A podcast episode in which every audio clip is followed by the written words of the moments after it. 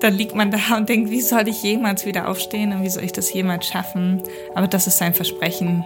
Das ist sein Versprechen, dass wir immer auf ihn vertrauen dürfen, dass er uns dafür ausstattet und uns befähigt, den nächsten Schritt zu gehen.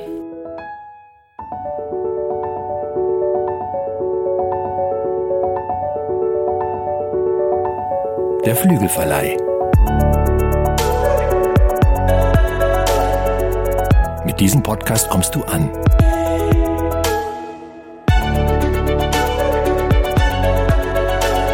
Bei Gott und bei dir.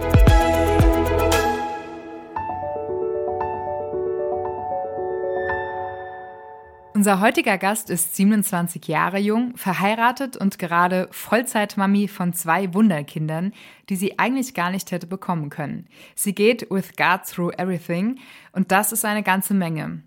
Denn die Geschichte mit ihrem ersten Sohn ist nicht nur eine Wundergeschichte, sondern auch eine von tiefen Wunden. Auf Instagram kann man sie mittlerweile guten Gewissens den Christfluencern zuordnen. Und auch in ihrer Heimatgemeinde in Niedersachsen ist sie sehr engagiert und macht sich für Gebet und Frauenarbeit stark. Nun hat sie mit Know Your Season ein Buch geschrieben, in dem es darum geht, seine Berufung für das Hier und Jetzt zu entdecken und zu leben. Herzlich willkommen, Ronja Aselmann. Dankeschön. Und ich begrüße noch hier an Bord des Flügelverleihs meine liebe Kollegin Sigrid Offermann. Schön, dass auch du da bist. Ich freue mich auch hier zu sein. Ronja, Niedersachsen hier nach Hessen in unsere Niederungen. Du hast einen weiten Weg hinter dir ah, und ein tolles Buch im Gepäck über Berufung. Kann eine Schwangerschaft, das will ich mal von dir wissen, ein Berufungskiller sein? Nee. Ja, ich habe das gedacht, tatsächlich. Ich habe gedacht, oh, wenn ich jetzt Mama werde, dann werde ich nichts anderes mehr machen können.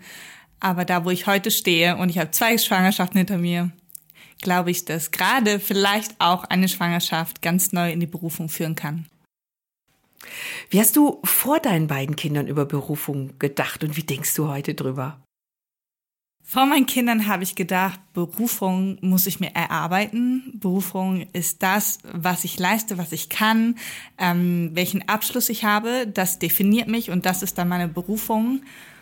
Und genau mit meinen Kindern hat sich das komplett gewandelt. Auf einmal habe ich dann geschaut, was in mir ist, was schon längst da war, was ich gar nicht erarbeiten muss. Ähm, ja, ich würde sagen, vor der Schwangerschaft war das viel ja, hauptsächlich begründet, gegründet in Leistungsdenken. Dass das meine Berufung irgendwie dann werden kann und ich mir bauen muss, quasi. Ich fand super spannend und auch total ähm, ja ehrlich und authentisch, wie du so beschreibst, wie so dein Christsein früher war. Also du bist ja in einem christlichen Elternhaus groß geworden und hast dich auch schon relativ früh selbst nochmal so bewusst für Jesus entschieden und warst total engagiert in deiner Gemeinde, hast da Frauenarbeit gemacht, hattest große Vision, sage ich mal, warst so eine Macherin richtig und ja, man könnte ja fast meinen oder hast auch selbst, glaube ich, mal so gesagt, dass du schon so dich wie eine gute Superchristin so gefühlt hast, mhm. sag ich mal. Ne? Ja. ja, genau. genau, und dann fand ich so spannend, du bist dann ja äh, ein Jahr nach Amerika als Auslandsjahr und dass da was in dir passiert ist, was nochmal komplett dein, wie soll ich sagen, ähm, dein Verständnis von Christsein und Nachfolge verändert hat. Vielleicht kannst du uns da mal ein bisschen mit reinnehmen, was da los war. Genau, ich bin nach Amerika und ähm, jung mit 16 Jahren und hatte da schon meinen damaligen Freund, mein Mann jetzt. Und äh, der ist damals an Leukämie erkrankt, als ich drei Wochen in Amerika war. Und auf einmal merkte ich, ich kann überhaupt nichts tun, weil das war ich ja eigentlich vorher. Alles, was ich irgendwie erlebt habe und geschaffen habe, das entstand alles aus meinen Händen irgendwie. Und diese Krankheit von meinem Mann ähm, brachte mich das erste Mal und immer wieder auf die Knie, weil ich gemerkt habe, dafür ist mein Gott da. Also das erste Mal habe ich verstanden, Gott ist nicht einfach nur einer, der irgendwie mir ein schönes Leben gibt und das Auf und Abs gibt, sondern Gott ist derjenige, der immer mit mir geht und der sich um die Dinge kümmert, um die ich mich nicht kümmern kann, wo ich das Leben einfach nicht in der Hand habe. Und das war so eine, ein Erlebnis, ähm, was ich erlebt habe mit Gott, dass er mir ganz neu nahe gekommen ist und gesagt hat, Ronja, du kannst das abgeben. Erstens, du kannst es nicht in der Hand halten und zweitens, ich kann es viel besser als du. Und äh, in Amerika selber habe ich ganz viele Erlebnisse und Begegnungen gehabt, ähm, die mich ganz stark reflektiert haben, wo ich ganz viel mich wieder drin gefunden habe und ich gesagt habe, das ist ja schrecklich. Wie kann man so als Christ sein und wie kann man solche Sätze bringen und wie kann man so handeln? Also und du hab, bist über dich selbst erschrocken quasi. Genau, oder? richtig. Und Mhm. gesagt, krass, irgendwie muss ich diesen Gott neu kennenlernen. Wenn, wenn wir das wirklich sind als Christen, dann stimmt das mit der Bibel nicht überein, dass wir barmherzig sind, dass wir gnädig sind. Ich war immer, ich, ich sage immer, ich war so ein kleiner Pharisäer, ähm, habe immer so behauptet, ich wüsste, was richtig ist und was schwarz-weiß und rechts und links. Und wenn du da nicht bist, dann bist du falsch und dann bist du kein richtiger Christ. Und ich habe so gemerkt, ähm, das, was in mein Leben gekommen ist, dass das Veränderung braucht im Denken ganz viel, im Herzen, wo ich gesagt habe, wir erleben manchmal Dinge, die können wir uns nicht erklären und wie gesagt, die kann man nicht beeinflussen. Und dann ist die Frage, wie gehen wir damit um? Und wie gehen wir mit den Menschen um, die so, solche Erlebnisse haben und wo es keine Antwort gibt? Und das habe ich, ja, das hat angefangen in Amerika, wo ich mal weg war von zu Hause, weg war von meinen Aufgaben und auf einmal ganz abhängig auch davon war, dass Gott mir nahe ist. Gerade mit 16 hat man Heimweh und ähm, merkt man ganz neu, wo ist eigentlich mein Zuhause und wo komme ich eigentlich an. Genau, ich habe so viel Lobpreis, also so viel Lobpreis gehört wie noch nie in meinem ganzen Christsein und ähm, habe ganz neu auch Kirche reflektiert. In Amerika war das auch ganz anders irgendwie, ging es auch viel ums äußerliche Bild. Ähm, wir gehen dahin, das gehört sich als Familie, wir ziehen uns schick an und vor allem habe ich gefragt, okay Gott, wer bist du eigentlich? Muss ich das eigentlich alles tun, um bei dir zu sein? Und ähm, ja, war eine ganz wertvolle Erfahrung und ein Anfang von einem Weg, ja, der noch viel krasser werden sollte, als ich mir damals vorstellen konnte. Ging Ronja so wie allen eigentlich, die in ihrer, ja, Teenagerzeit, Jugendzeit mal ein Auslandsjahr machen. Ich habe noch von keinem gehört, dass er das bereut hätte oder sie das bereut hätte. Das ist schon, eine, ich glaube, eine super Erfahrung. Auf jeden Fall. Würde ich jedem Mut machen, das zu tun, Ja. solange es geht. Auch wenn Weil- die Eltern Angst haben. Einfach gehen. Ja. Ja. Die Ronja hat's gesagt, Mama. ich hoffe, mein Sohn hört das nicht in zehn Jahren. Ja, aber es, es, es hat sich bestätigt, dass es total richtig war, weil viel später wäre es nicht mehr gegangen, weil du bist sehr jung Mama geworden. Ähm, dein Buch heißt Know Your Season, erkenne und lebe deine heutige Berufung. Jetzt mal so ganz plump gefragt, ähm, wie macht man das denn, seine Berufung zu erkennen? Ja, das habe ich mich auch erst gefragt. Und das war auch ein Prozess. Und ich würde sagen, ich bin auch noch nicht so ganz irgendwie da durchgegangen und habe die Lösung dafür. Ich glaube, es ist immer wieder ein wirklich vor Gott kommen. Was ist meine Berufung? Was ist mein Platz? Wo, wo will er mich heute haben? Und ich glaube, es ist auch immer wieder ähm, ja, bedarf immer wieder Veränderung. Also wir haben nicht eine Berufung, die für unser ganzes Leben gilt, sondern ich glaube, dass sich das durch Phasen verändern kann. Zum Beispiel, wenn ich Mama von Kleinkindern bin, brauche ich mich ganz anders, als wenn die Schulkinder sind, Teenager sind. Da sind Möglichkeiten ganz anders. Und trotzdem rede ich auch ganz klar in dem Buch, dass wir eine Kernberufung haben und das ist Kind Gottes zu sein. Wir haben die Berufung, in Gemeinschaft mit Gott zu sein und das ist etwas, was wir immer wieder suchen können, ganz konkret jeden Tag. Und wenn ich in diese Berufung eintrete und ähm, in diese Gemeinschaft mit Gott eintrete, dann kann ich auch nur hören, glaube ich, was eigentlich meine Berufung, was jetzt mein Platz ist, was ich heute tun soll. Und ähm, genau, ich glaube, dann wird er auch sprechen und dann werden wir das auch erkennen und dann werden wir auch ganz schnell erkennen, was ist nicht dran. Ich merke es aber mal im Stresslevel, ne, wenn ich halt ähm, merke, oh, ich muss auch das machen, das machen, und Adventskalender habe ich noch nicht gepackt und überhaupt und ähm, dann merke ich, was ist dran? Und ähm, ich merke, wenn ich meine Kinder in den Kindergarten gebracht habe, setze ich mich immer an mein Klavier und komme erstmal zu Gott und sage, okay Gott, du siehst meine To-Do-Liste, ich würde das gern heute alles schaffen und es ist auch alles sehr, sehr wichtig. Und dann gehe ich in die Gemeinschaft mit Gott und dann ist nur ein Punkt wichtig, eigentlich, den ich machen soll. Weil alle anderen Punkte dienen nur dazu, damit ich groß rauskomme, damit meine Erkennung wächst, Anerkennung wächst. Und das finde ich ganz spannend und ich glaube, so kann man das machen, erstmal klar machen, wozu sind wir wirklich berufen. Das ist einfach zu sein und einfach bei ihm zu sein und Nähe mit Gott zu erleben. Und dann wird er uns rausschicken.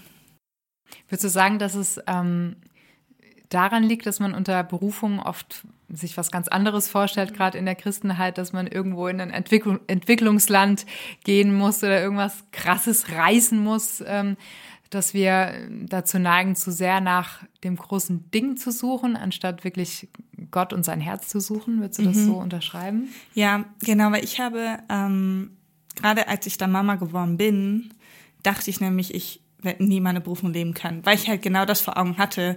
Also ich muss eines Tages Kirche bauen, ich muss eines Tages das krasseste Projekt auf die Beine stellen. Und ähm, über die Jahre habe ich dann halt gemerkt, okay Gott, wenn du sagst, ich bin in erster Linie dazu berufen, mit dir in Gemeinschaft zu sein, dann gehe ich da rein. Und er hat so viel Großes entstehen lassen, was ich hier hätte, das, das hätte ich niemals gedacht, dass das entstehen könnte. Und der Wert ist auch ganz anders geworden. Wir haben zum Beispiel unsere ähm, Türen geöffnet. Wir leben das, also leben gemeinsam mit anderen Menschen, weil Gott mir das aufs Herz gelegt hat, während ich mit ihm Gemeinschaft hatte. Wo er sagt, wann ihr teilt Leben. Das ist das, wozu ich dich berufe. Und jetzt könnte man sagen, okay, ich mache einen Unterschied bei ein, zwei, drei Menschen, die mit uns zusammen leben. Aber ich merke, wie der Wert gestiegen ist an dieser Berufung. Ich sage, krass, ich darf ein, zwei, drei Menschen so sehr begleiten und in deren Leben reinsprechen. Und Berufung hat sich so verändert für mich, weil es nicht wichtig ist, ob da 5000 Leute sitzen oder drei Leute sitzen. Ich höre ganz oft bei Instagram, wenn ich nur eine Person erreicht habe, dann hat sich das gelohnt. Und ich frage mich oft, ist das wirklich so? Ja, ja. Haben wir wirklich diese, Spruch, ja, ja. haben wir wirklich den Wunsch, dass es reicht für eine Person? Und ich merke, das macht es mit mir, wenn ich bei Gott bin, weil dann geht es mir um diese eine Person. Und äh, ich kann dadurch einfach viel mehr irgendwie differenzieren, was ist wichtig, was ist nicht wichtig. Ich bin absoluter Beziehungsmensch. Ich würde am liebsten 20.000 Beziehungen führen bei Instagram. bei Instagram am liebsten mit meinen ganzen 7.000 Followern täglich schreiben und so. Und ich merke, ich kann das nicht. Und ich habe meine drei Frauen aus dem Dorf so lieb, mein Hauskreis und da investiere ich. Und das ist mein Platz und das ist nicht klein. Das versuche ich auf Instagram immer wieder klar zu machen. Jeder ist wichtig, weil ich kann die Nachbarin von Birgit, von Sabrina nicht beeinflussen. Das können nur sie. Und da ähm, einfach klar zu machen, dass wir Berufung nicht klein machen sollten, nur weil das nach außen hin vielleicht so scheint. Ja. Ich, ich habe zu Desiree vorher gesagt, ähm, schade, dass dieses Buch nicht schon, was weiß ich, 30 Jahre früher erschienen ist. Ja, also ich habe früher immer so gedacht, als ich so, ja, um 20 rum war, ähm, ja, Berufung, das ist so ein lebenslanges Ding. Ähm, entweder du checkst, was Gott von dir will, oder du verpasst es, dann hast du halt irgendwie dummerweise Pech gehabt. Hm, das war's dann. Und es hat echt lang gebraucht bei mir zu verstehen, dass Berufung auch eine, ja, wie eine Berufung auf Zeit sein kann, eben so eine Season, wie du es ja auch nennst, ein Zeitabschnitt, so eine Phase. Das drückt das Wort ja total gut aus. Und, und du hast das auch immer so erlebt. Hast du das bisschen schneller gecheckt, Desiree, als ich? Also für mich hat's echt lang gebraucht. Und ich finde das toll, dass, dass Ronja das jetzt schon, also aus meiner Sicht schon, so für sich sagen kann. Also ich sag mal so, ich bin ja zwar nicht mehr in den 20ern, aber ich bin ja noch gerade Anfang der 30 und ich habe Ronjas Buch begleitet. Ja, nee, ich, aber ich muss ganz ehrlich sagen, ich habe mich auch oft schon äh, bei diesem Gedanken ertappt. Also bei mir war es tatsächlich der Klassiker, dass ich nach dem Abi dachte, Gott beruft mich nach Südafrika.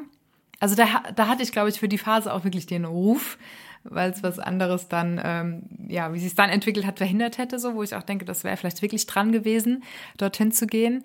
Ähm, und da habe ich mich tatsächlich auch jetzt seit ein paar Jahren schon mal gefragt, ähm, wieso habe ich das da so deutlich gehört und jetzt habe ich gar nicht mehr den Ruf, nach Südafrika zu gehen. Und das war für mich auch nochmal so ein Augenöffner. Es gibt, ähm, wie soll ich sagen, ähm, Teilzeitberufungen. Ja, also ja, ja. Seasons, Seasons eben, genau. Wo Ja. gewisse Dinge dran sind. Und ich kenne das aber auch, diesen Gedanken ähm, oder die Angst, ich will keinen Plan B leben, sondern ich will den Plan A für mein Leben rausfinden. Und mich hat das irgendwann mal total entlastet, als ich so realisiert habe, ähm, es gibt sowas wie eine, wie soll ich sagen, eine übergeordnete Berufung. Also jetzt abgesehen von dem, was du auch so richtig gesagt hast, dass die Hauptberufung ist, die Nähe Gottes zu suchen. Aber meinetwegen jetzt die Berufung, ich soll mit Worten, ne, Gott dienen oder mit Kreativität, wie auch immer. Und dass es dann aber vielleicht gar nicht so kleinkariert ist, dass ich das nur in genau diesem Unternehmen oder in genau diesem Beruf machen kann, sondern dass Gott uns manchmal auch eine Wahl lässt. Das finde ich total Absolut. befreiend, so dass er sagt, guck mal, das und das könnte ich mir für, dir, für dich vorstellen, das passt zu deinen Begabungen und jetzt schenke ich dir die Freiheit und auch das Vertrauen, dass du auch sagen darfst, ne? Was Genau. möchte ich jetzt gerade von dieser Auswahl? Also Ja, von daher, ich, ja. ich merke auch in christlichen Kreisen, äh, dass ganz oft immer in den christlichen Verlegen geguckt wird und ich muss dann auch noch eine Kirche gründen oder einen Pastor und ich muss Theologie studieren, wo ich sage, deine Berufung, Gott schickt uns in diese Welt.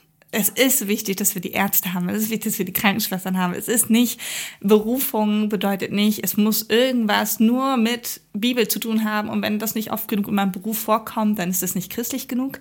Mein Mann hat jetzt eine Autofirma übernommen und das hat nichts mit Kirche zu tun. Und das hat nichts mit irgendwie, ähm, wir legen das Wort aus zu tun. Aber es hat was mit den Menschen zu tun, die Gott suchen.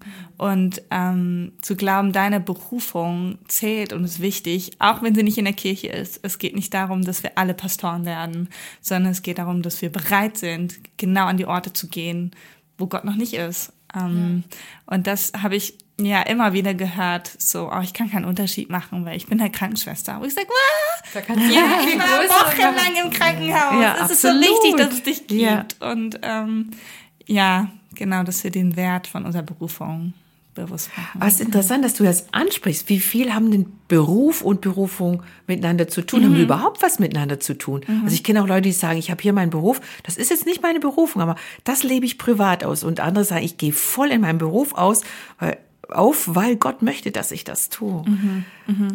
Ja, und oft, manchmal bringen wir es auch gar nicht zusammen. Ich habe erst im medizinischen Bereich ähm, gearbeitet, habe mein Gesundheit-Abi auch gemacht und eigentlich war es eine Vorbereitung für das, was kommen wird, weil ich schon irgendwie ein bisschen Ahnung hatte und ich den Bereich kannte.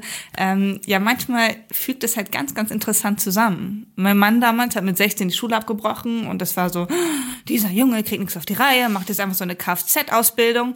Und jetzt ist es für uns als Familie so ein Segen geworden, weil wäre nicht so früh fertig, hätten wir als junge Familie einfach gar kein Geld gehabt. Wir hätten einfach gar keine Kinder großziehen können, weil wir nur abhängig gewesen wären vom Staat. Wir können so auch Kinder großziehen, auf jeden Fall. Aber das war so ein Segen und es war so eine Führung, wo der Beruf einfach ganz klar in Gottes Berufung auch reingepasst hat und Ja.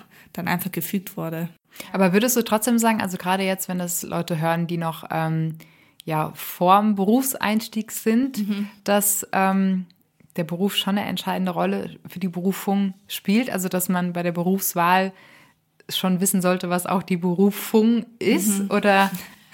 Äh, gute Frage, weil ich stehe ja selber davor. Ich habe ja eigentlich, ich habe ja immer Abi geheiratet, bin danach sofort schwanger geworden und ich war noch nie in einem festen Beruf, habe keine festen, kein Studium abgeschlossen und ich stehe da selber davor und sage, okay Gott, ich, ich muss ja jetzt irgendwas machen. Also, ne, das macht man in Deutschland. Ich muss jetzt irgendwo einen Abschluss, weil nicht, dass mein Mann stirbt und dann habe ich keinen. Wie, also, ne, da rotiert es halt voll in einem und das merke ich so, oh, einfach mal den Stress rauszunehmen. Mach dein Auslandsjahr, mach dein FSJ, wenn das möglich ist. Ne? Oft ist man halt auch davon abhängig, einfach jetzt wirklich eine Ausbildung anzufangen, finanziell. Aber wenn du die Freiheit hast, dir Zeit zu nehmen und die nehme ich mir gerade, wo ich sage, Gott spricht nicht, ich höre ihn gerade einfach nicht, dann bleibe ich einfach gerade in dem treu, wo ich stehe und wo ich bin und warte. Und ich höre oft von Einsätzen, ja, was machst du denn jetzt? Du kannst doch nicht einfach nur das machen. Ja, was mach, also ne, das, das, das, da steigen die Erwartungen und so, aber ich glaube, ähm, nee, ich vielleicht ich kann mir Mediendesign vorstellen, Kommunikationsdesign. Ich kann mir auch vorstellen, äh, als Notfallsanitäterin wieder einzusteigen oder Krankenschwester. Also ich kann mir das alles vorstellen, aber ich frage ihn, was willst du? Aber es ist Und ein dann sehr, sehr ich. guter Punkt. Warten können, das kann es nämlich auch mal sein. Ja. Du schreibst in deinem Buch auch, dass Berufung auch mal wechseln kann. Das ist klar, wenn man davon Ja. ausgeht, es gibt Seasons, es gibt Abschnitte, dann wechselt das auch mal. Und du, ich erinnere mich an, ähm, jetzt muss ich gerade mal blättern, wie es hieß, schmerzhafte Moment. Schmerzhafte Zwischenzeiten. Ist das Warten eine schmerzhafte Zwischenzeit oder erlebst du Warten oft auch als entspannend? Also für mich ist es immer ganz stressig, weil ich halt so ein Mensch bin. So, was ist das nächste? Ähm, was können wir tun? Power ist da. Und, äh, und es hatte ich ja, genau, letztes Jahr war eigentlich klar, ich kann mein äh, Theologiestudium fortsetzen. Und dann kam aber zeitgleich äh, die Nachricht aus dem Krankenhaus, dass wir mehrere Wochen jetzt im Krankenhaus sein müssen, uns um Sohn kümmern müssen. Und dann war klar, ich kann es wieder nicht machen, ich kann nicht einsteigen, ich werde dafür keine Kapazitäten haben. Und das war eine Zeit des Wartens. Und ähm, hättest du mich vor drei Jahren gefragt, hätte ich gesagt, oh, es ist das Anstrengendste, einfach Stück für Stück, Tag für Tag abzustreichen. Und jetzt bin ich mittlerweile genau das, einfach zu sehen, okay, was ist heute dran? wie kann ich den Tag nutzen? Das sind keine verschwendete Tage, keine mhm. verschwendete Zeit, sondern ähm, ich habe die Wartezeit ganz, ganz intensiv im Gebetshaus verbracht, ganz viel, genau, dann einfach Zeit mit Gott verbracht und ähm, habe gemerkt, boah, ich brauche die, diese Zeit des Wartens, um in die nächste Season reinzukommen. Aber wir müssen, glaube ich, nicht immer von Season in die Season reinspringen. Und das merke ich ja jetzt auch. Es ist wieder so eine Zeit des Wartens. Jetzt haben wir irgendwie gerade was abgeschlossen. Und ich denke so, okay, und was kommt jetzt? Und jetzt sagt Gott mir ganz klar, ja, du musst zur Ruhe kommen, weil sonst gehst du kaputt. Ja, du musst selber das erstmal alles verarbeiten. Du musst erstmal wieder neu auf mich schauen. Du darfst erstmal neu wieder einfach realisieren, was um dich herum ist. Ähm, genau, also die Zeit des Wartens ist vielleicht oft einfach auch eine Zeit des Heilwerden, ähm, des Ruhigwerden. Und dann ist man, glaube ich, viel klarer, wieder äh, in die nächste Season reinzugehen.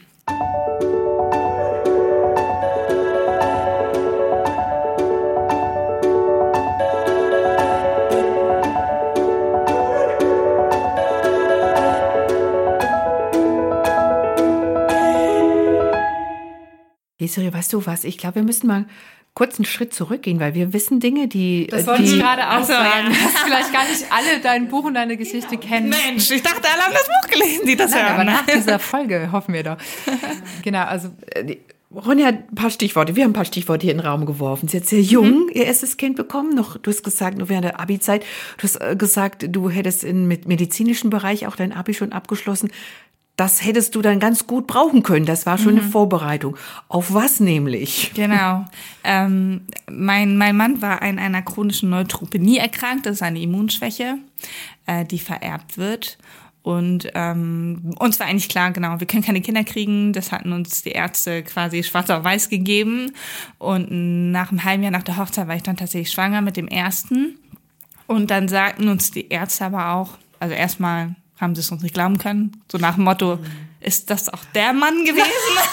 ich dachte, ja, ich bin mir sicher, dass der das war. Oh, oder? Mann, Mann, Mann. Und ähm, genau, und dann wusste man in der Schwangerschaft, okay, 50-50.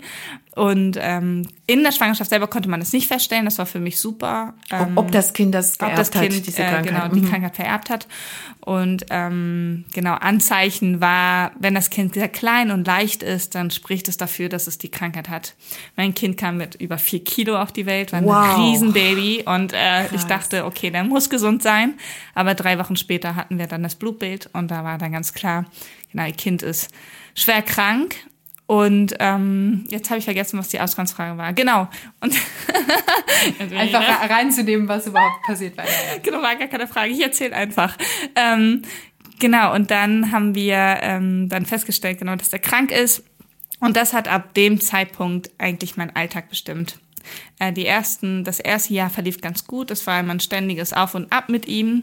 Äh, seine Krankheit ist Einfach gesagt, genau eine Immunschwäche bedeutet jeder Schnupfen, jedes Fieber, ähm, jeder Schnitt, ähm, jede Infektion kann lebensbedrohlich werden. Der hat drei, vier Mal jetzt um sein Leben gekämpft, von Mückenstich bis zu leichter Erkältung, ähm, war das jedes Mal lebensbedrohlich für ihn. Und das forderte einfach von mir, alle drei, vier Wochen ins Krankenhaus mit ihm zu fahren, da mehrere Wochen zu bleiben, zu gucken, was können wir ändern. Und ähm, dann so ganz nebenbei habe ich dann noch ein zweites Kind bekommen. Und dann habe ich mal gesagt, ein Wunderbar, ne? rede nicht von Zeugungsunfähigkeit, das funktioniert. ich habe gesagt, jetzt ist Schluss. Genau, ich hatte abgestellt und dann eine Woche später war ich schon wieder schwanger. Also wirklich verrückt und dafür sind wir auch sehr, sehr dankbar. Und der Timio, der zweite, der ist gesund.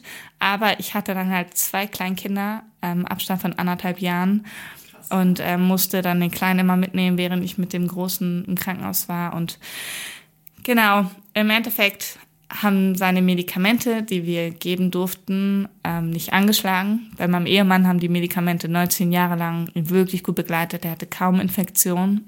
Und mein Sohn, der kämpfte halt von Woche zu Woche ähm, und brauchte so viele Antibiotika, dass die Ärzte sagen, das wird immer nicht mehr funktionieren. Ja, also, genau. Schlägt ähm, nicht mehr an, ja. Ja, und dann haben die gesagt, jetzt ähm, müssen wir alles neu machen, quasi. Und haben dann gesagt, dass wir eine Knochenmarktransplantation machen müssen. Ich wusste, dass es irgendwann kommen wird. Ähm, aber ich habe gedacht, in 15 Jahren vielleicht, dass ich noch ein bisschen Zeit habe. Ähm, und auf einmal war es da. Und das haben wir jetzt letztes Jahr ganz intensiv erlebt. Und jetzt nach einem Jahr sind wir quasi durch. Seit zwei Wochen atmen wir jetzt auf und hoffen, dass es jetzt ein gutes Ende genommen hat. Aber so in Kürze.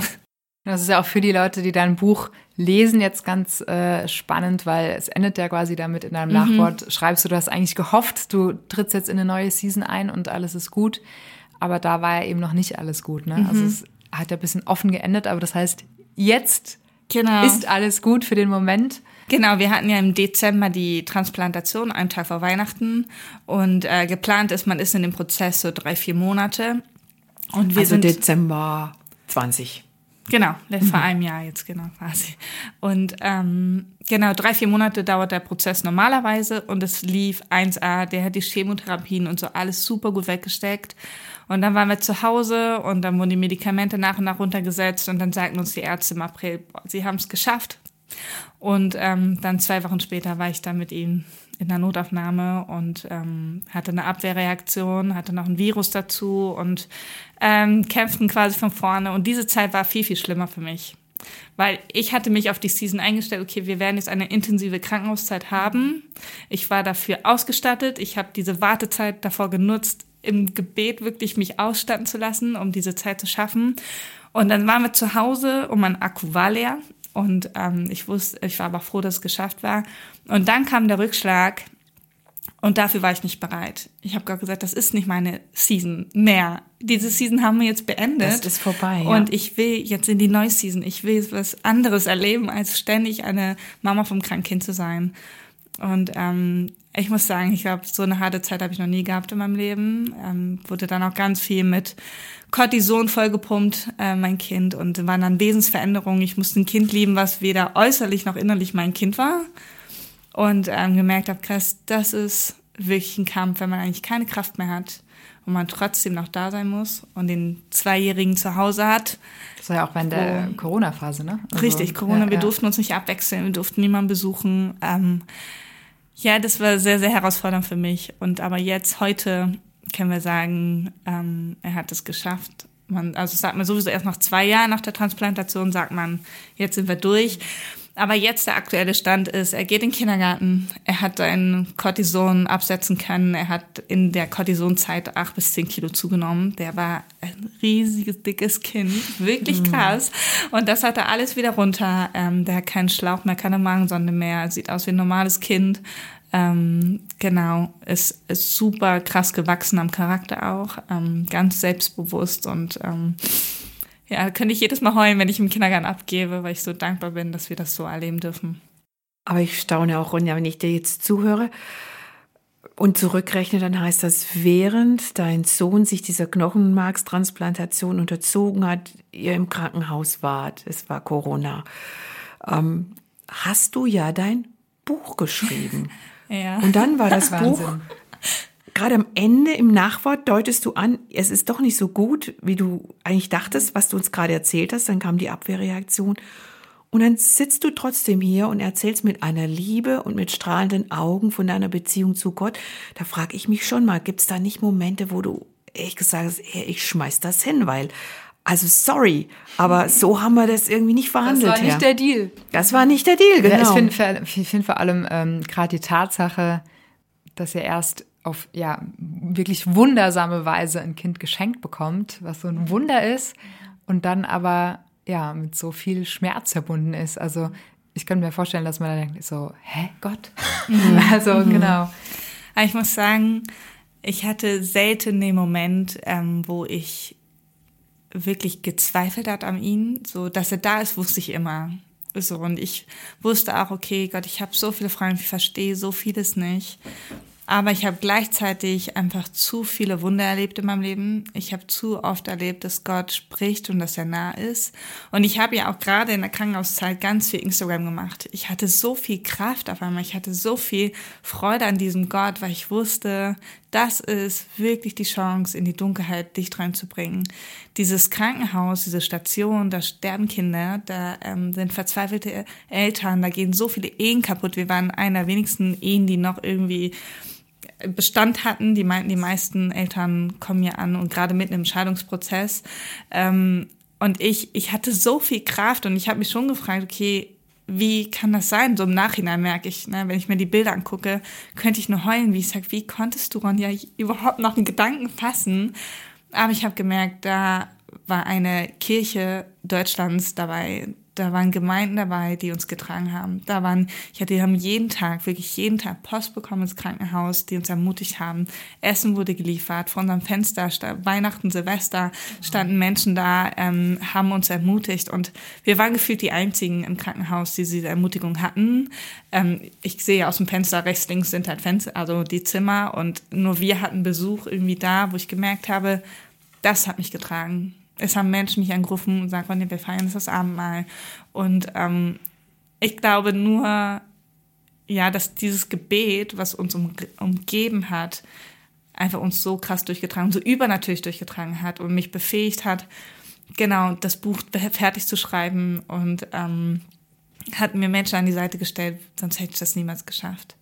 Und das aber zu glauben, dass Gott das möglich macht dass Gott uns da heil durchbringen kann. Natürlich freue ich mich, wenn wir eine Reha machen, weil ich schon merke, das hat was mit uns gemacht, das hinterlässt Spuren. Und doch sehe ich, wie gesund meine Kinder sind. Das ist so viel Gnade. Wenn ich im Kindergarten andere Kinder sehe oder auf dem Schulhof spielen sehe, dann denke ich, krass, meine Kinder sind nicht auffällig. Es gibt Familien, die sind, wo es viel, viel schwieriger ist, weil die Ärzte haben uns gesagt, das Beste, was wir tun können, ist da sein. Und viele Kinder erleben das nicht mal, dass wir einfach nur da sind. Eigentlich ist es gar nicht viel, aber es war alles, was wir geben konnten. Und genau das ähm, war Gott zu mir. Er war einfach da, ohne ja, dass ich wirklich viel was verstanden habe oder gesehen habe, dass es irgendwie vielleicht ein gutes Ende nimmt. Das wusste ich ja nie. Aber ich wusste, er ist da und es gibt eine Perspektive und daran habe ich mich geklammert. Ja, und ich glaube, ein ganz, ganz großer Teil mein Ehemann dass wir als Einheit unterwegs sein können. Ähm, wir hatten nie ein, wir hatten keinen Streit in diesem Jahr. Das ist der Wahnsinn. Wir wussten so sehr, okay, wir sind so abhängig von Gott. Wir hängen uns an Gott, weil wenn wir uns an uns hängen, dann werden wir nur enttäuscht, weil wir sind Menschen. Und wenn wir uns an erster Stelle stellen, dann wird es nur schief gehen. Und wir haben uns beide an Gott geklammert und ähm, weil jeder musste diese Zeit irgendwie alleine irgendwie mit sich ausmachen aufgrund von Corona. Da durften wir nicht gemeinsam da durchgehen. Ähm, ja, und Gott vollbringt es. Also ich, ich staune da selber drüber und werde da bestimmt, ich habe da gesagt, ich muss ein zweites Buch schreiben. Ich Einfach von der Zeit, ja, ja. Wie, wie Gott diese Zeit genutzt hat und so viel Gutes draus gemacht. Und natürlich hatte ich meine Kämpfe und ich lag oft auf dem Boden und habe einfach nur geweint, gerade wenn ich mein Kind im OP abgeben musste und die 35. OP war oder ähm, der gerade die Chemotherapie sich übergeben musste oder ich ihn dreimal am Tag die Chemo abwaschen musste und die ganzen psychischen Kämpfe, die ich mit ihm hatte, weil er das Medikament nicht nehmen wollte. Und natürlich waren da viele Momente, wo ich sagte, ich schaff das nicht, ich schaff das nicht. Und doch war abends immer wieder, ich habe ihn jeden Abend die Frage gestellt, wie sehr liebst du mich? Und er hat mir immer geantwortet. Gott, hast du die Frage gestellt? Ja. Einfach diese, diese Ruhe zu geben. Oder in dem Moment schrieb mir jemand auf WhatsApp oder er hat so für uns gesorgt ähm, ich, hasse, ich hasse Krankenhausessen und ich hatte jeden Tag was zu essen. Das war so gut. also so in den kleinen, äh, kleinen Bereichen habe ich einfach gesehen, er ist da. Und ich, ich sage, ich begleite jetzt einige Familien in den Krankenhäusern und die sagen selber auch immer, ja, was haben wir sonst? Was ist die Alternative? Was ist, wenn alles zerbricht und dein Kind da liegt und du hast es nicht in der Hand? Was willst du machen? Wo ich sage, gib Gott eine Chance, gib Gott eine Chance, diese Situation zu nutzen. Natürlich habe ich mir auch gewünscht, dass er einfach heilt, dass es einfach nicht in unserem Leben ist. Aber jetzt sehe ich, wie sehr er es gebraucht. Ich hätte niemals die Autorität, einmal jetzt ins, ins Krankenhaus zu gehen und Familien zu sagen, hier, ich glaube an einen Gott, der ist gut und mhm. ähm, der sieht dich. Dann werden sie mir sagen, du hast das nie erlebt und du brauchst uns gar nichts sagen. Und ich merke krass, er stellt mich in diese Dunkelheit, um ein Licht zu sein. Und das kann ich nur, weil ich da selber durchgegangen bin.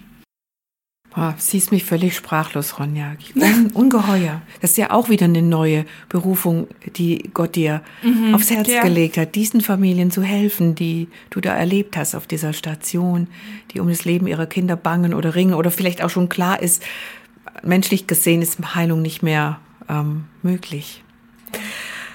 Puh, Ronja, du schreibst in deinem Buch, äh, dass du früher so über Gebetsteams und überhaupt das Gebet irgendwie dachtest, ja, ist nice to have, aber naja, also nicht überbewertet. ja, genau. Die, wofür braucht man die eigentlich? Eben weil du so eine Macherin warst, jemand, der gern lieber angepackt hat, als die Hände gefaltet hat. Aber inzwischen hast du mit deinem Mann ähm, eine Gebetsinitiative gegründet. Du bist aktiv. Du hast das vorher auch mal gesagt. Du verbringst manchmal mehrere Stunden im Gebetsraum und bist einfach mit Gott und redest mit ihm und hörst auf ihn. Ähm, es ist eigentlich fast überflüssig zu fragen, warum sich das Verhältnis so geändert hat. Ich denke, du hast es mhm. einfach gebraucht. Aber ähm, ich frage mal so, äh, was würdest du mir jetzt sagen, wenn ich, wenn ich dich fragen würde, was ist so wichtig am Gebet? Wie, kann, mhm. wie könntest, kannst du mir es lieb machen? Mhm. Also ich habe auch immer gedacht, Gebet ist verschwendete Zeit, äh, gerade für Menschen, die so genau Visionäre sind und Macher sind und äh, also, oh, ist ja gut, dass wir ein Gebetsteam haben, ne? Ähm, das sind so die abgestellten Leute und äh, und ich merke immer mehr, oh, ich will zu diesen Leuten. Ähm, die einfach Gottes Nähe suchen. Und ja, wie kann man da ganz praktisch rangehen? Also genau, ich hatte meine Wartezeit ja ganz intensiv mit Gebet gefüllt und ich wusste nämlich ganz ehrlich nicht, was soll ich denn beten? also eigentlich ist ja klar, was jetzt ansteht und ob da jetzt was gerüttelt wird oder nicht. Ich muss da so oder so durch. Und ich habe gemerkt, dass Lobpreis für mich ein ganz, ganz großer Schlüssel war. Einfach ihn anzubeten und zu glauben, dass in der Anbetung Dinge in meinem Herzen passieren und Dinge, was in der Beziehung zu Gott passieren. Und ähm, das ist auch das, was ich im Alltag lebe. Ich bin Mama, ich habe also genau diese Wartezeit, die war gefüllt von ganz viel Zeit, die ich einfach hatte. Ne? Meine Kinder waren noch kleiner und die konnte ich da mitnehmen, die haben da gespielt. Ähm, und jetzt bin ich halt echt, na, jetzt habe ich gerade ein Buch geschrieben, dies und jenes, ich bin da am Arbeiten, dies und jenes und äh, merke aber, Lobpreis ist etwas, was ich laufen lassen kann und wovon ich mich umgeben lassen kann. Und äh, Lobpreis hat mir so geholfen, weil es einfach Worte formuliert hat, die ich so nicht habe ähm, oder mir auch ganz oft zugesprochen haben er ist mit dir, er umgibt dich, er steht mit im Feuer. Ähm, und das, ja, Lobpreis war für mich so ein ganz, ganz großer Schlüssel. Und wo ich auch gemerkt habe, auch einfach nur ein Lied am Morgen kann den ganzen Tag verändern. Und, ähm, und dann kommt ganz vieles. Dann hat Gott mich nämlich in dem Lobpreis ins Sprachengebet geführt und das übernatürlich, was ich nie kannte. Gerade mhm. so Gott, das ist einfach, ist ja schön und gut, dass das damals gab und überhaupt, dass manche Leute das machen, wo ich merke, das ist so übernatürlich und das öffnet einfach Türen, wo ich nie gedacht habe, dass da Türen sind.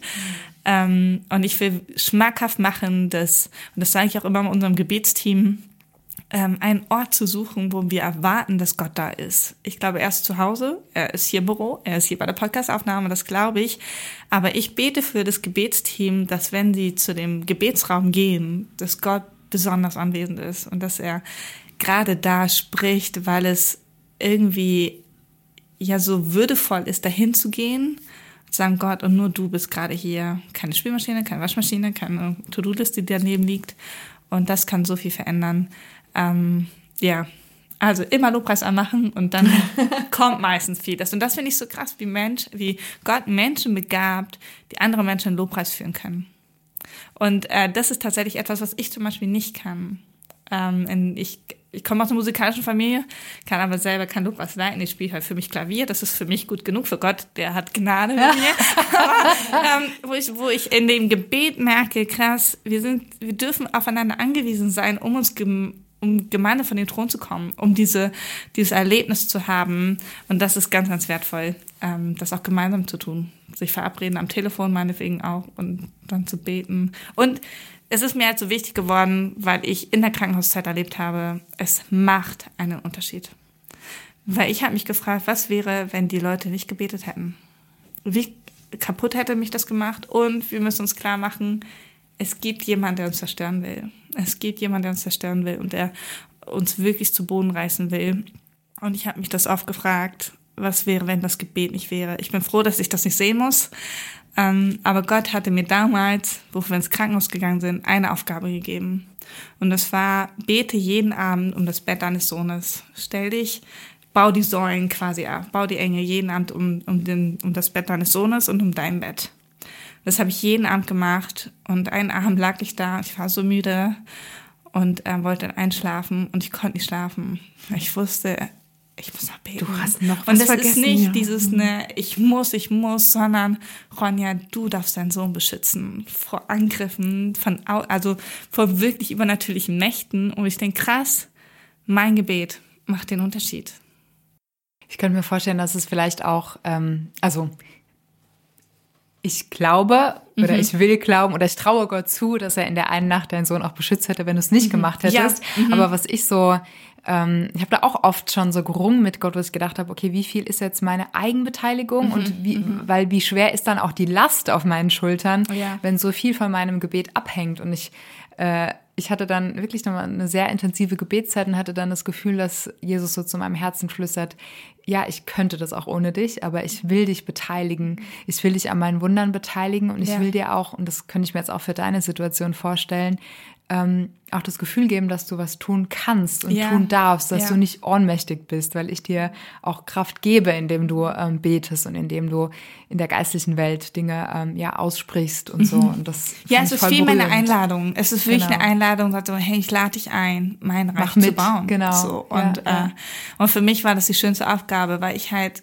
oft heulend im Gebetsraum war. Das heißt, ich kann nichts tun. Ich Mhm. werde einfach nur daneben sitzen und Gott dann nein und du kannst was tun. Und, ähm, und das ist nicht klein, was du tust. Und das ist, ja, war eine wunderschöne Erfahrung. Ähm, und ich glaube, es, ja, genau. Er will uns dabei haben. Ja. Ich, hab- ich habe heute Morgen, gerade heute Morgen was gelesen, dachte ich, es ist nicht von dir, es ist von deiner Autorenkollegin, der Ja. Lili Bangert. Kenn ich. Äh, genau. Und, und da dachte ich so an dich und dein Buch. Darf ich das kurz mal lesen, was die Nelly geschrieben hat? Gott traut uns Aufgaben zu.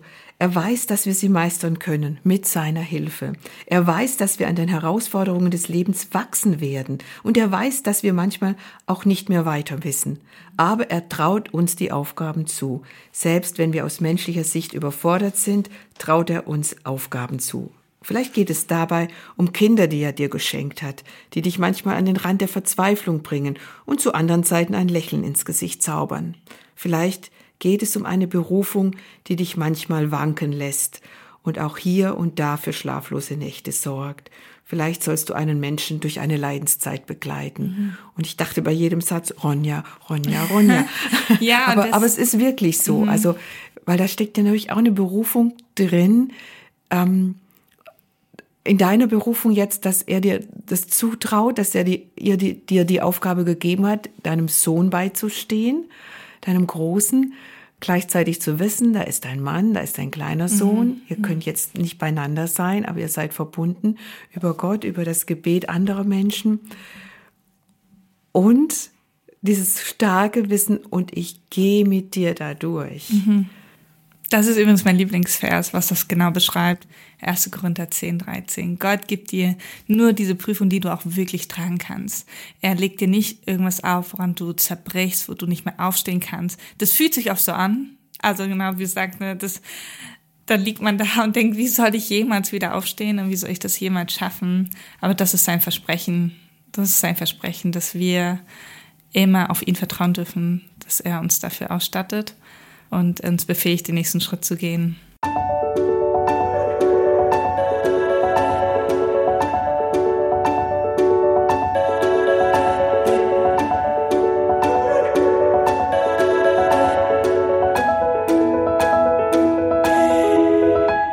Ich finde den Gedanken auch so krass, wenn man so eine richtig, richtig schwere Zeit durchlebt, wie du jetzt, wenn man sich dann denkt, okay Gott, offensichtlich bin ich ziemlich krass in deinen Augen, wenn du mir zutraust, durch sowas zu gehen und nicht zu zerbrechen. Und ich finde, das kann einem dann auch noch mal helfen, sich so vor Augen zu führen, was Gott in einem sieht und ähm, ja, welche, welche Stärke er in einem sieht und dass er jetzt schon weiß, nee, und du wirst nicht kaputt gehen daran, sondern ich werde das, was jetzt so ein Schmerz ist, in Segen verwandeln für andere. Ja. Ja, ich glaube, Gott kann nicht übernatürlich heilen in uns und trotzdem ist es okay, Hilfe in Anspruch zu nehmen. Das musste ich ganz extrem lernen. Das war nämlich vorher mein, meine Lüge.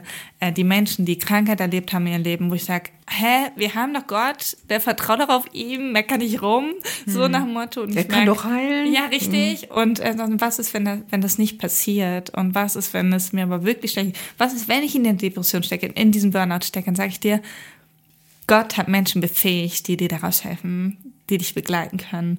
Und das musste ich für mich auch ganz neu annehmen, wo ich sage, ich glaube, Gott kann mein Herz einfach rein heilen. Und doch ist es okay, mir Hilfe zu holen. Ich sage, und ich schaffe es aber nicht alleine mit dir, Gott. Ich, ich, ich bin dazu blind oder ich bin dazu vernarbt oder meine Wunden sind so frisch, dass mir nicht traue, da ranzugehen. Ähm, dann ist es auch okay, ähm, sich Hilfe zu holen. Und das ist ein totales Geschenk. Ich denke gerade an, an das, was du ganz am Anfang gesagt hast, Desiree. With God through everything. Das wollte ich gerade auch sagen, was ich so ein perfektestem Englisch Ich, ich versuche es. Wir haben, wir haben festgestellt, es hat drei THs. Es ist nicht so leicht für uns Deutsche. Warum Englisch? Erzähl mir es. Ja, warum Englisch? Ist eine Frage.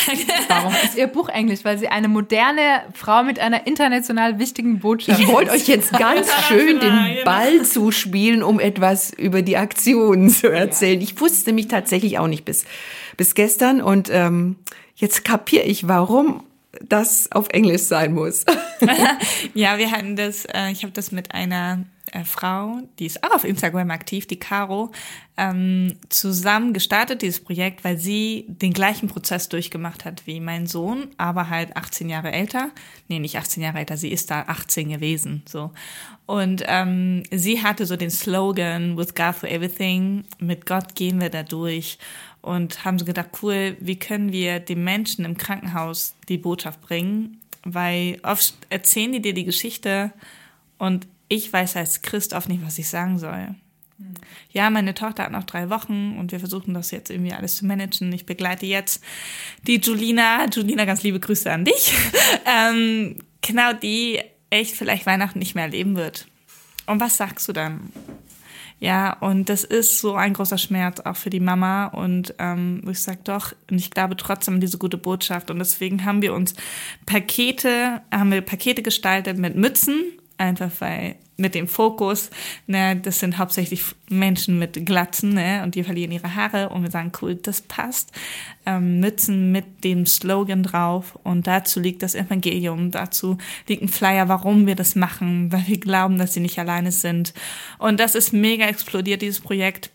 Und wir sind da gerade ganz neu am Orientieren, wie wir das weitertragen können in die Krankenhäuser, in der Onkologie. Da werden die Mützen echt zigweise nachgeliefert, weil da so ein hoher Bedarf ist an, an Hoffnung. Ähm, man merkt, die Menschen sind einerseits total offen dafür, weil sie sagen, gib mir einfach alles, was irgendwie Lebensspenden ist. Und viele sind so, aber ne? auch abgeneigt, sagen, komm mir nicht mit dem Gott, der mein Kind todkrank sein lässt. So, ähm, genau. Das Aber das ist ja auch eine super schwere Frage. Ähm, also hast ja gerade selbst gesagt, man weiß ja da manchmal gar nicht, was man sagen soll. Mhm. Aber wie würdest du jetzt wirklich reagieren, wenn jemand, der noch nicht so im Glauben ist, der noch nicht sehen kann, dass es vielleicht eine größere Berufung oder eine Glaubensreifung ist, wie auch immer, wenn jemand sagt, wieso lässt Gott zu, dass mein Kind so leidet? Mhm. Oft kommt diese Frage gar nicht, weil ich gar nicht mit der Botschaft sofort reinplatze, hm. sondern es ist oft erstmal was ist eure Geschichte? Wie lange seid ihr hier? Und das ist meistens immer im Aufwachraum. Da kriege ich immer die meisten Kontakte. Und es geht eigentlich ganz viel erstmal um Beziehungen. Und das liegt mir so am Herzen. Natürlich können wir einfach mit unserer Botschaft reinprallen, aber ich habe erlebt, dass das oft ähm, zurückschreckt und oft ähm, die Leute sagen, sorry, aber das ist zu aufdringlich. Und äh, ganz viel entsteht immer Beziehung und ähm, dann kriegt man auch immer Stück für Stück raus und dann kann man genau in dem Moment reinsprechen. So, ne, wo jemand jetzt letzte Woche hatte eine Mutter mir gesagt, ja, ich habe mich gefragt, ob irgendwann mit uns geht in diese Zeit und ich habe mich gefragt, ob da irgendwie irgendwas ist und habe ich gesagt, ja, es geht jemand mit dir und dann konnte man sofort anknüpfen. So und ähm, natürlich kommt die Frage dann auch, okay, wieso lässt er das zu und warum muss mein Kind das erleben? Dann darf ich auch ganz ehrlich sein und sagen, ich weiß es nicht. Ich habe da keine Antwort drauf, verstehe so vieles nicht und ich habe das bei uns auch nicht verstanden. Und trotzdem weiß ich, dass etwas kommen wird, was, wo wir eigentlich alle hinwollen, wo wir wirklich alle hinwollen. Und, ähm, und gerade diese Ehrlichkeit zu sagen, ich habe nicht alle Antworten. Das macht einen ja auch authentisch macht, ja, an. Ne? Und ja. bringt einen ins Gespräch und sagen, und ich habe trotzdem diese Freude. Und das sagen mir auch ganz viele, Ronja, und warum bist du dann trotzdem so fröhlich und warum machst du trotzdem Instagram und warum, ähm, wie schaffst du das alles? Und ich sage, es geht gar nicht ums Schaffen. Ich glaube, das ist genau das, was Jesus tut. einfach leuchten, den Unterschied, er macht den Unterschied und wir sind Salz und Licht. Wir müssen das nicht werden, sondern einfach, indem Jesus in uns ist, machen wir schon einen Unterschied. Und die Psychologin kam den einen Tag rein in unser Krankenhauszimmer und sie sagte, das erste, was sie sagte, okay, hier ist irgendwas anders. Und das glaube ich, dass das wirklich Jesus vollbringt. Ich glaube, diese Atmosphäre schafft Gott einfach durch uns. Und da braucht es nicht immer Antworten, sondern einfach das Dasein. Ja. Ich habe von irgendjemandem mal ähm, den total, finde ich, wertvollen Ansatz auf die Frage gehört. Ähm, Im Endeffekt, wir können nicht beantworten, warum Gott das Leid zulässt, aber mhm. unterm Strich gibt es zwei Optionen. Entweder wir erleben Leid mit Gott oder wir erleben Leid ohne Gott. Und wenn mhm. wir Leid haben, können wir uns entscheiden, okay, ich breche jetzt mit Gott, aber geht es uns dann besser? Aha. Also da entscheide ich mich doch lieber für, okay, es gibt Leid, keine Ahnung warum, es fühlt sich schrecklich an, aber wenigstens habe ich noch meinen Gott mhm. und wenigstens mhm.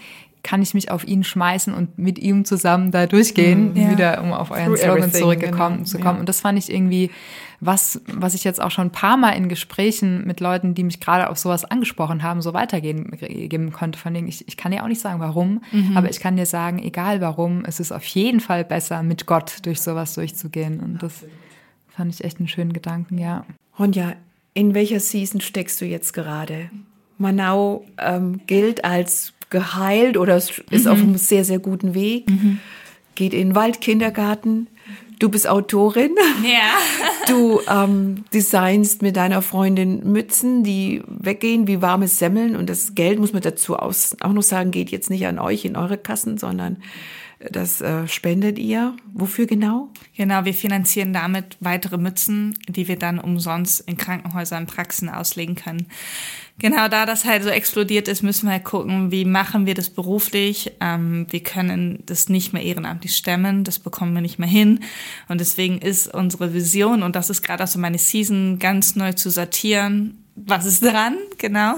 Ähm, und wir wissen aber, das Mützenprojekt ist dran. Wir wollen das erweitern, indem wir einen Verein gründen, wo wir einfach ehrenamtliche Leute haben ähm, und wir trotzdem uns beruflich was aufbauen können. Ähm, dass es trotzdem ganz intensiv in diese Arbeit geht, aber wir müssen auch von irgendwas leben. So. Und da sind wir gerade so am Sortieren. Was hat Priorität? Ähm, und wo ist einfach immer noch meine Familie dran? So, ne? Ich habe immer noch diese zwei kleinen Kinder, die drei und fünf sind und die mich noch sehr viel brauchen. Ähm, genau, ich stecke gerade so in der Season sortieren und neu fragen, okay, wo darf ich hin? Aber ich merke, dass Gott einfach auch genau zum Beispiel Anfragen schickt, wo ich unterwegs sein darf und ähm, er uns im Moment wirklich segnet. Und ich merke krass, das Treusein lohnt sich das Ausharren lohnt sich. Ich habe heute Morgen genau darüber gesprochen. Ausharren im Leid, im Tief. Und dann, das wird belohnt, glaube ich. Oder dieses Dranbleiben, das, das äh, macht einen Unterschied. Und das ist gerade so für mich. Vielleicht ist es auch ein bisschen Ausharren, wieder so eine Wartezeit, so bis Gott sagt, jo, das ist es. Aber ähm, ja, wir bauen gerade ein neues Büro, wir bauen gerade wirklich eine Räumlichkeit dafür, dass da das einen Platz hat und hoffen, da immer mehr Leute mit reinnehmen zu können und ähm, viele Orte in Deutschland zu haben, die diese Botschaft verbreiten. Ja. Ich bestelle zwei Mützen. Ja. Genau. Und sag du noch, wer noch, wer für unsere Hörerinnen und Hörer, wer da auch gerne mal gucken möchte, wie die aussehen oder eine haben möchte.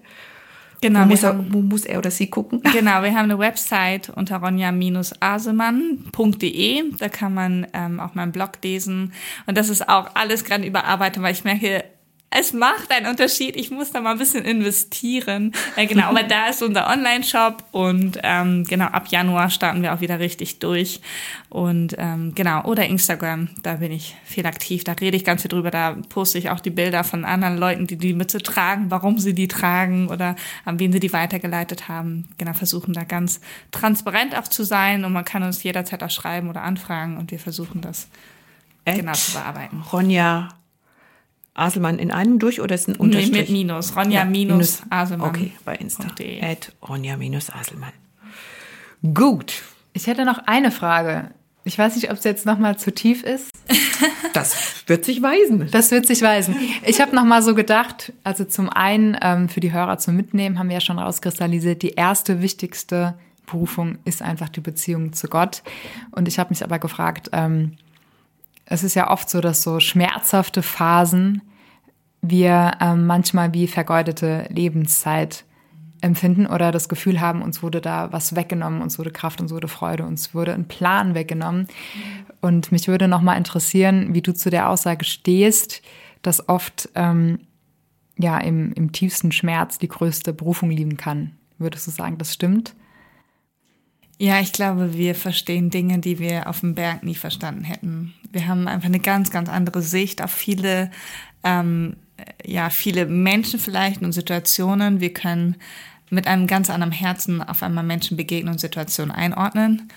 Und ich würde sagen, dadurch, dass ich Gott im Leid, im Tief erlebt habe, weiß ich, so schnell kann mich nicht nochmal was umhauen. Weil ich halt weiß, da ist er mit mir durchgegangen.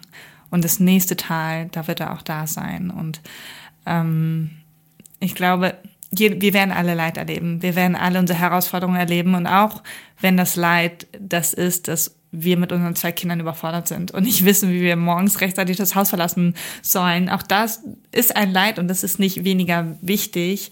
Ähm, und ich glaube, genau darin können wir wachsen und genau darin spricht er, glaube ich, auch ganz besonders. Er ist in den Schwachen mächtig. Er ist gekommen für die Kranken. Und wenn wir gar nicht an diesem Zustand sind, dann wird Gott uns auch gar nicht großartig zeigen, wie er uns heilen kann und wie er uns danach sein kann. Also ich glaube, im Leid steckt ein ganz, ganz großer Schatz, auch wenn man da nicht so gerne drin ist. Ja. Mhm. Das ist auch was, was ich so unterm Strich aus deinem Buch irgendwie mitnehme, dass Gott wirklich alles gebrauchen kann und mhm. unser ganzes Leben nimmt und veredeln kann, sage ich jetzt mal, und, und seinen Namen verherrlichen kann durch das, was in uns ist. Und das, das glaube ich, wirklich die, die, die Freiheit und der Segen dann eintreffen, ähm, ja, wenn wir uns von unseren Vorstellungen lösen, wie Berufung mhm. und wie der perfekte Lebensweg auszusehen hat, Voll. sondern wir einfach sagen, okay Gott, hier bin ich mit allem, was ich bin, mit allem, was war, mit allen Schmerzen und Namen und wie auch immer und mit dem schmeiße ich mich jetzt in das, was du für mich hast, hier und heute. Ja. Und das finde ich, äh, das ist so der, finde ich, Riesenwert von deiner Geschichte und deinem Buch und auch von diesem Gespräch.